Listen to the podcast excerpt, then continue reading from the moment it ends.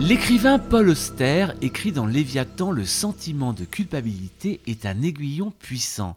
Se sentir coupable pour un carré de chocolat, un mot de trop ou une invitation déclinée, se ronger les sangs et ressasser un sans cesse un je n'aurais jamais dû, la culpabilité nous tourmente et s'inscrit même dans tous nos rouages sociaux. Alors qu'est-ce que cette culpabilité et comment peut-on s'en dédouaner? La psychologue Cécile Capfer se penche sur ces fonctionnements qui nous minent et nous compliquent l'existence. Dans son livre Se libérer de nos démons, elle passe en revue ses petits travers et en particulier celui de la culpabilité. Son dernier opus, Réinventer sa vie est possible à tout âge, est un espoir qui lève donc le voile sur le meilleur.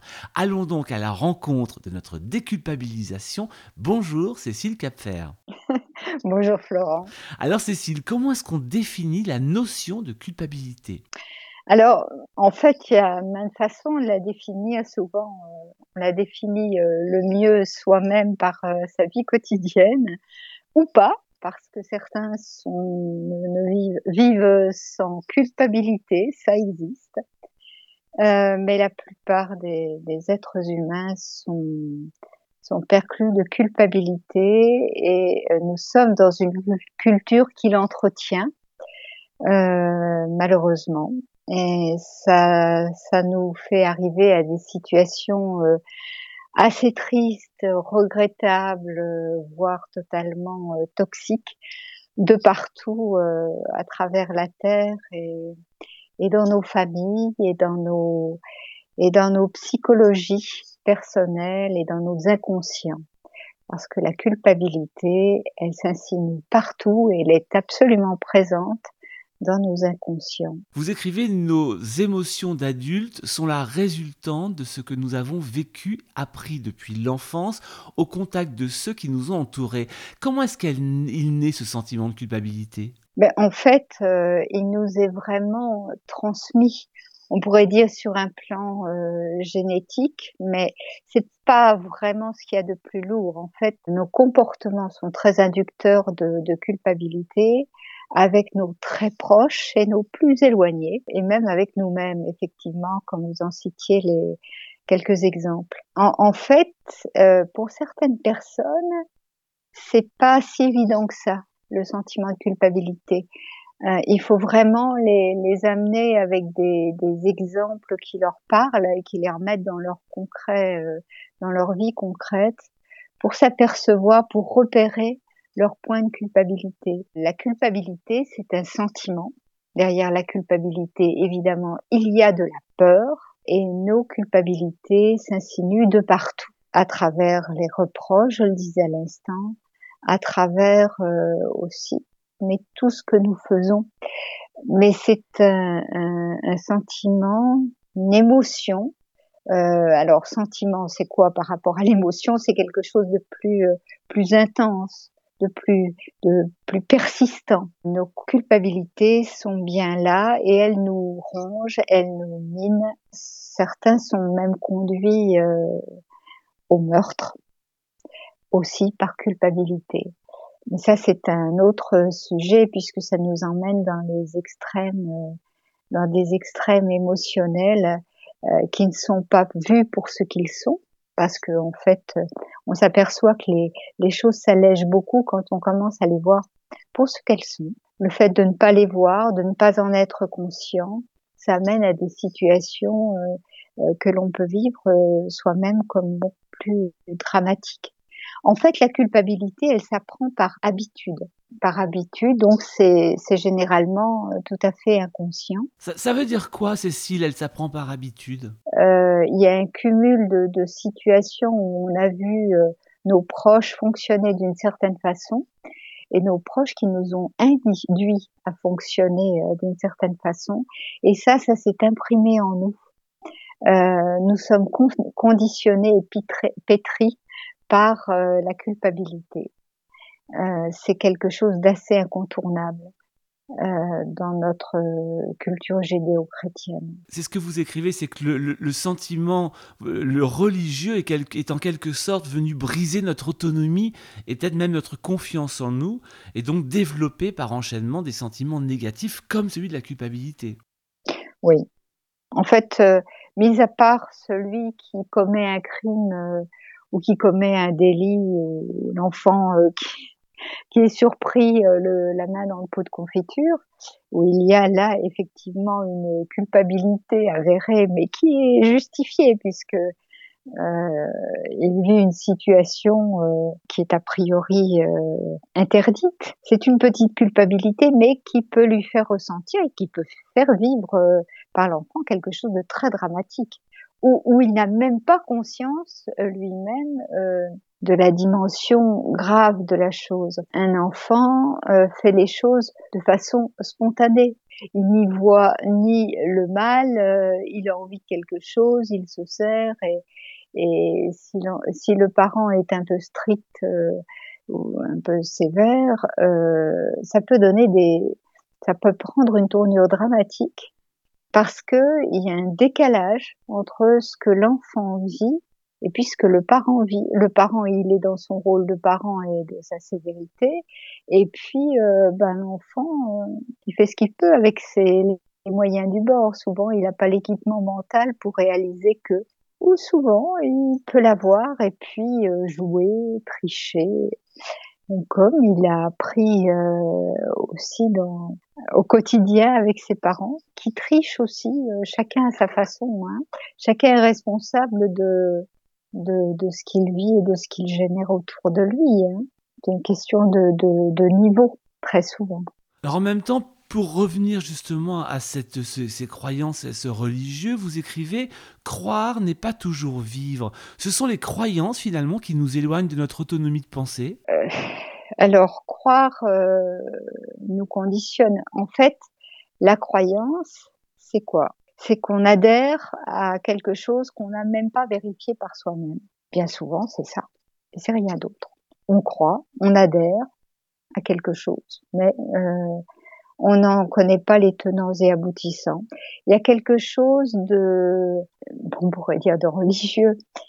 Je n'ai rien contre le religieux, naturellement, hein, mais on est un petit peu aveugle et aveuglé par nos propres sentiments, nos émotions, et on leur accorde une importance qu'elles n'ont pas. Donc, comme on a besoin d'y mettre euh, du sens, ou du moins euh, on se sent pas à l'aise avec euh, ces sentiments-là, eh bien, euh, on, on, va chercher de la culpabilité. Alors, quand je dis on va chercher, on va pas le chercher volontairement, mais ça vient tout seul.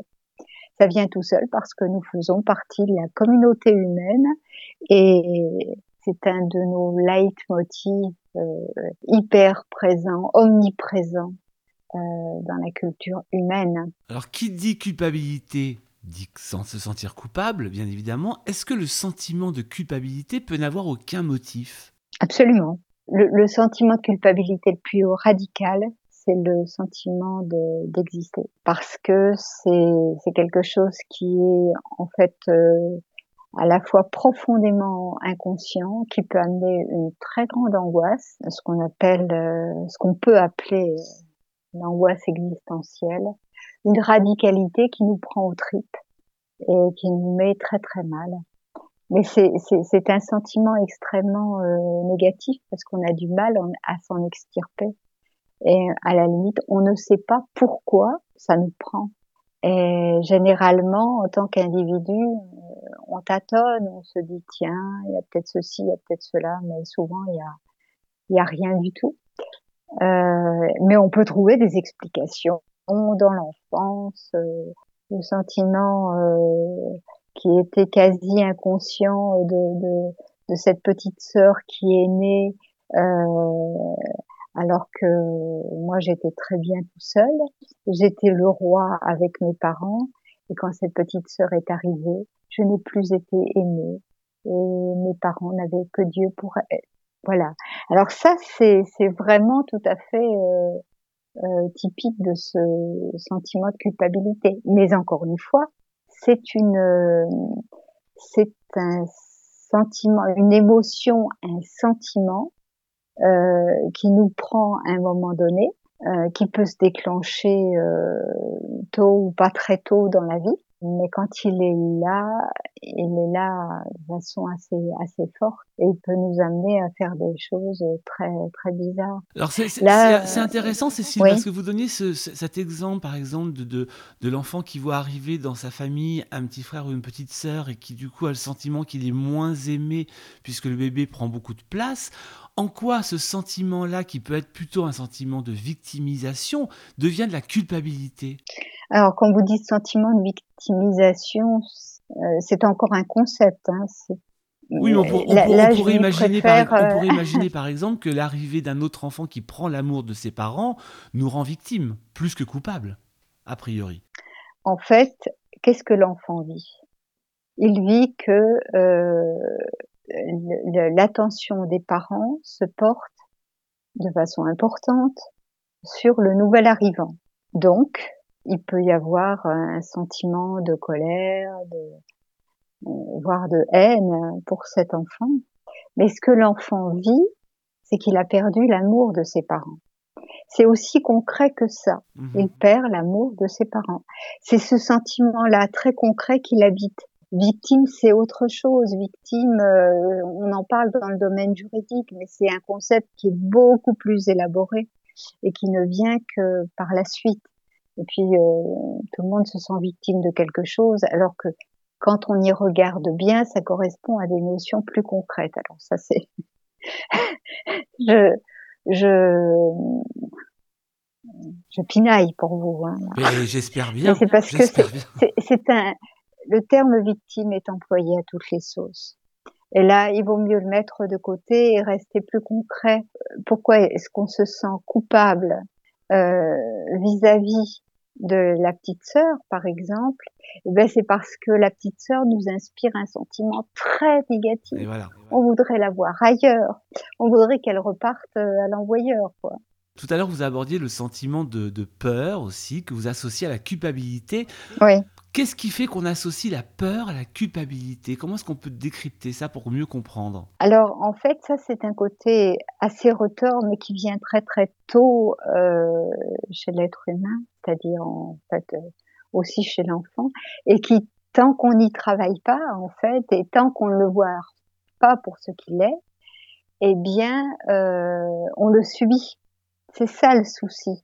Euh, je ramène pas euh, beaucoup de choses à l'enfance pour ramener les choses à l'enfance euh, et, et, et, pour me dire euh, adepte d'un courant plutôt que, que d'un autre, parce que c'est une réalité. En fait, la, la, la culpabilité, elle nous plonge dans les affres des représailles, c'est-à-dire j'ai un sentiment de colère, de haine en, envers quelqu'un et cela m'inspire que à un moment donné, il va y avoir des représailles. À un moment donné, la situation va se retourner contre moi. Et je ne suis pas à l'aise avec ce sentiment-là. C'est pour ça que je parle d'esprit un peu retors, mais nous sommes complexes. Notre psyché est complexe du fait que euh, au-delà de, de tout ce que l'on peut ressentir sur un plan conscient, euh, tout ce que l'on ressent d'ailleurs sur un plan conscient n'est que l'émergence euh, de, de, de, de, couches beaucoup plus profondes qui nous, qui nous habitent depuis toujours.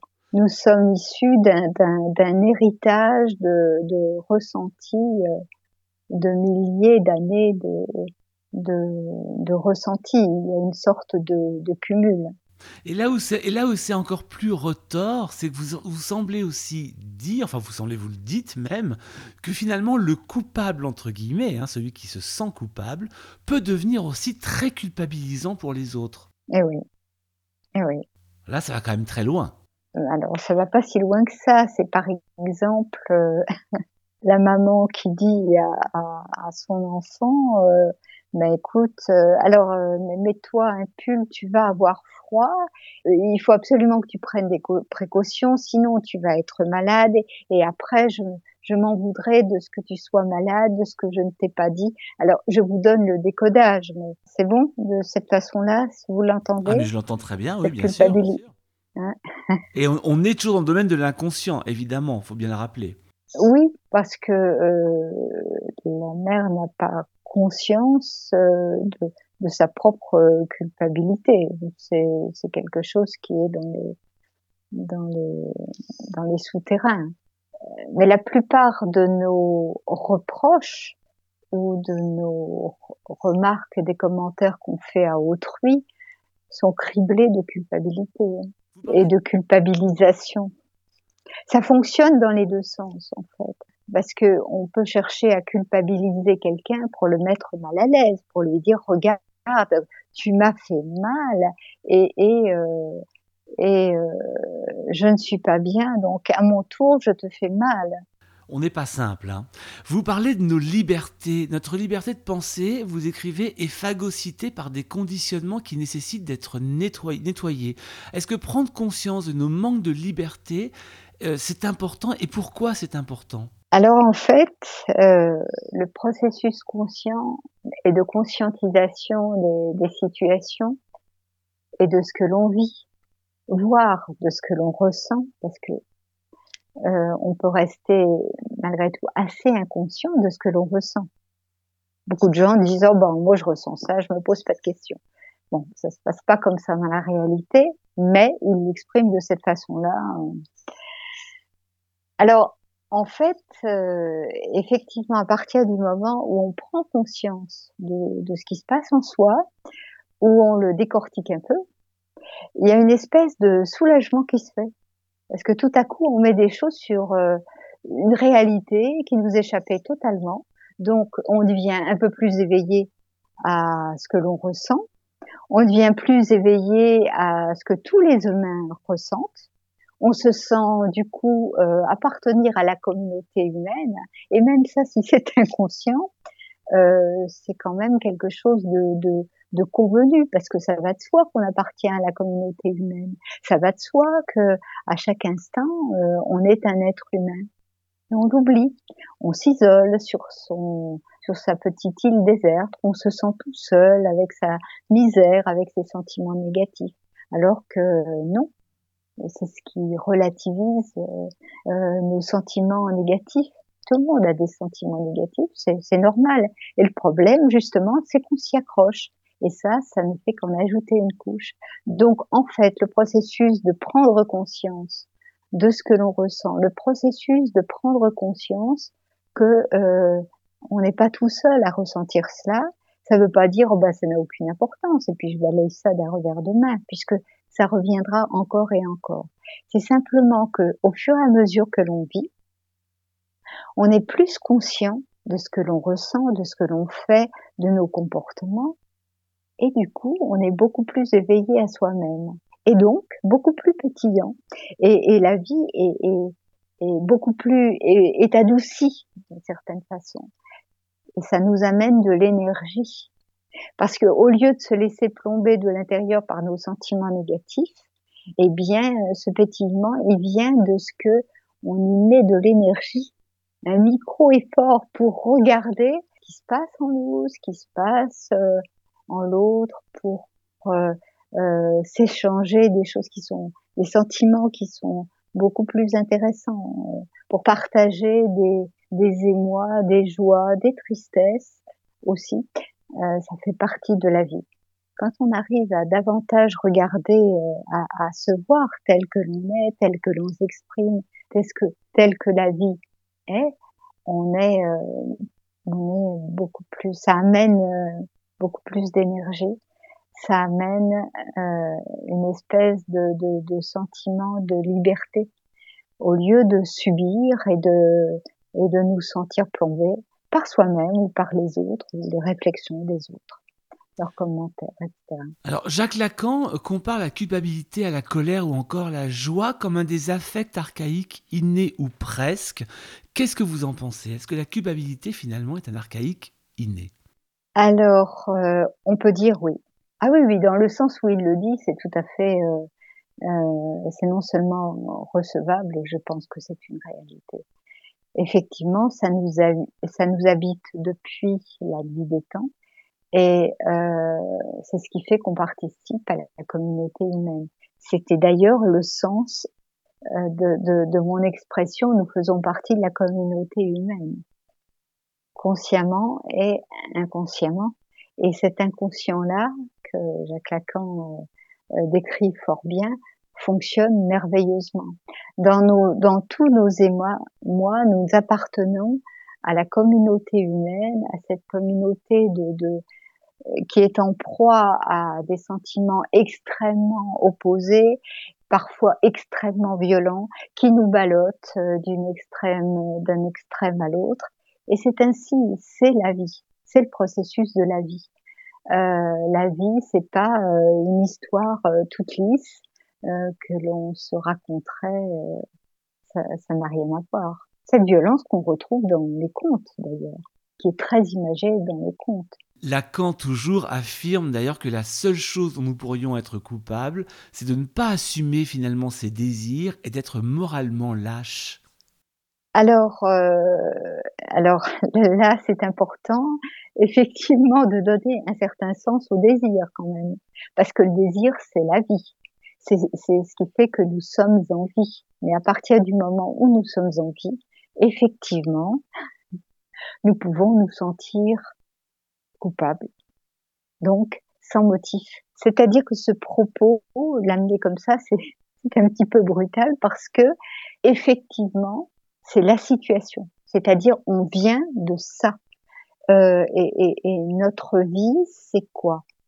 C'est arriver à trouver notre l'expression qui nous correspond et pas celle qui correspond à nos parents, parce qu'on est radicalement différent euh, de nos parents. On est absolument unique. C'est ce que veut dire euh, euh Jacques Lacan aussi.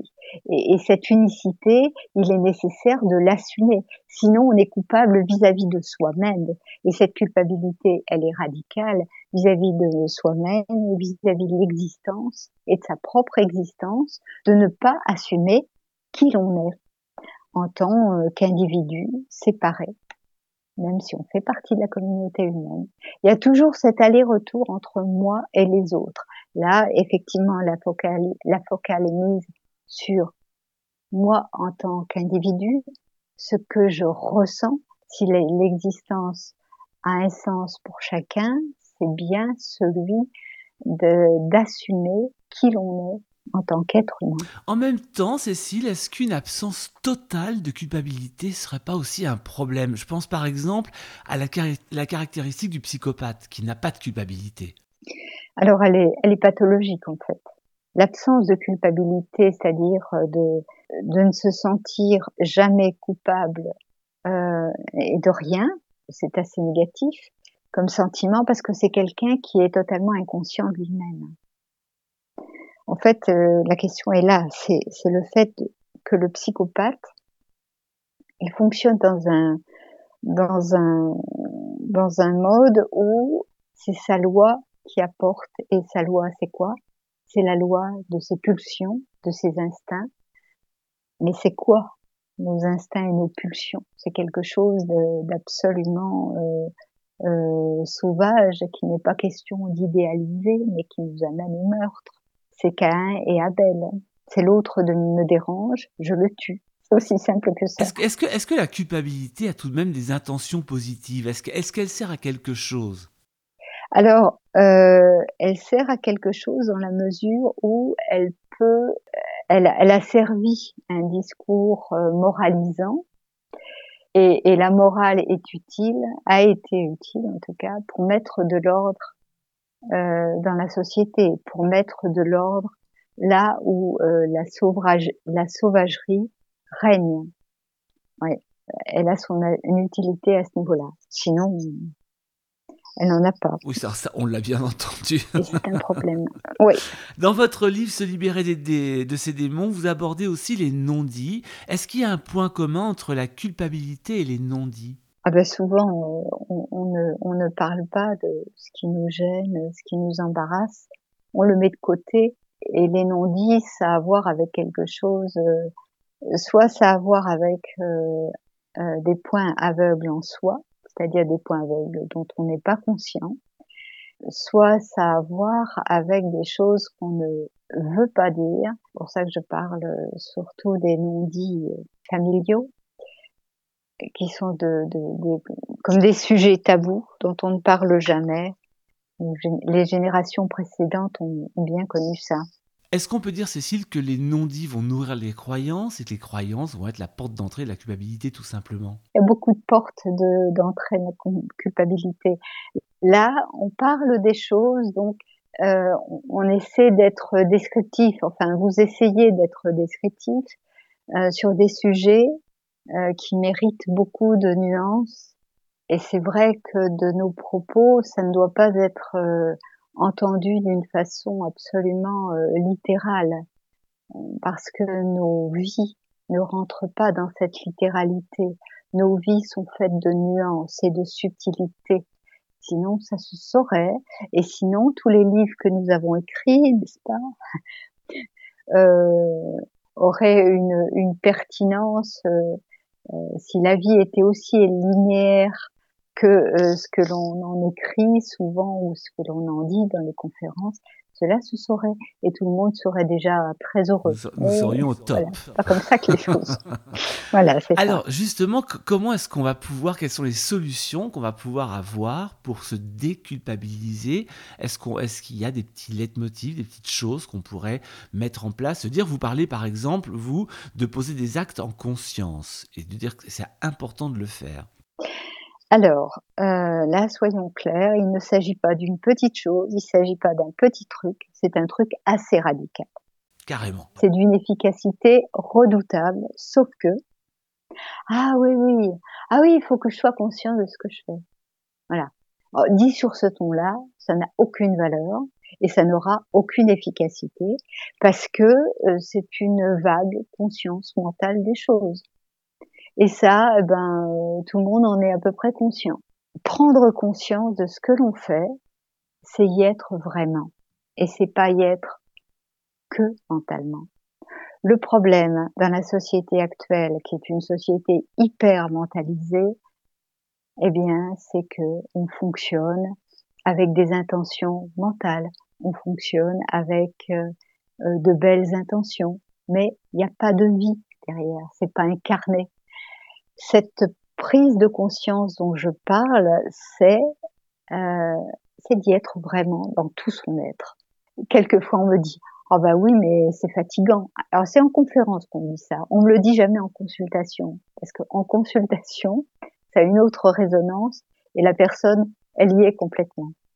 Et cette conscience mentale des choses, c'est une conscience totalement superficielle. C'est c'est du pur euh, euh, c'est du pur néocortical, c'est de la mémoire immédiate et on l'oublie euh, quelques secondes après.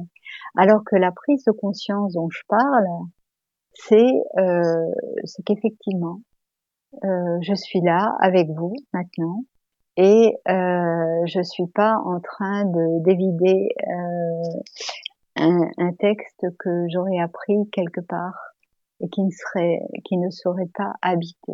On a besoin d'habiter ce que l'on vit. On a besoin d'habiter sa vie, vraiment.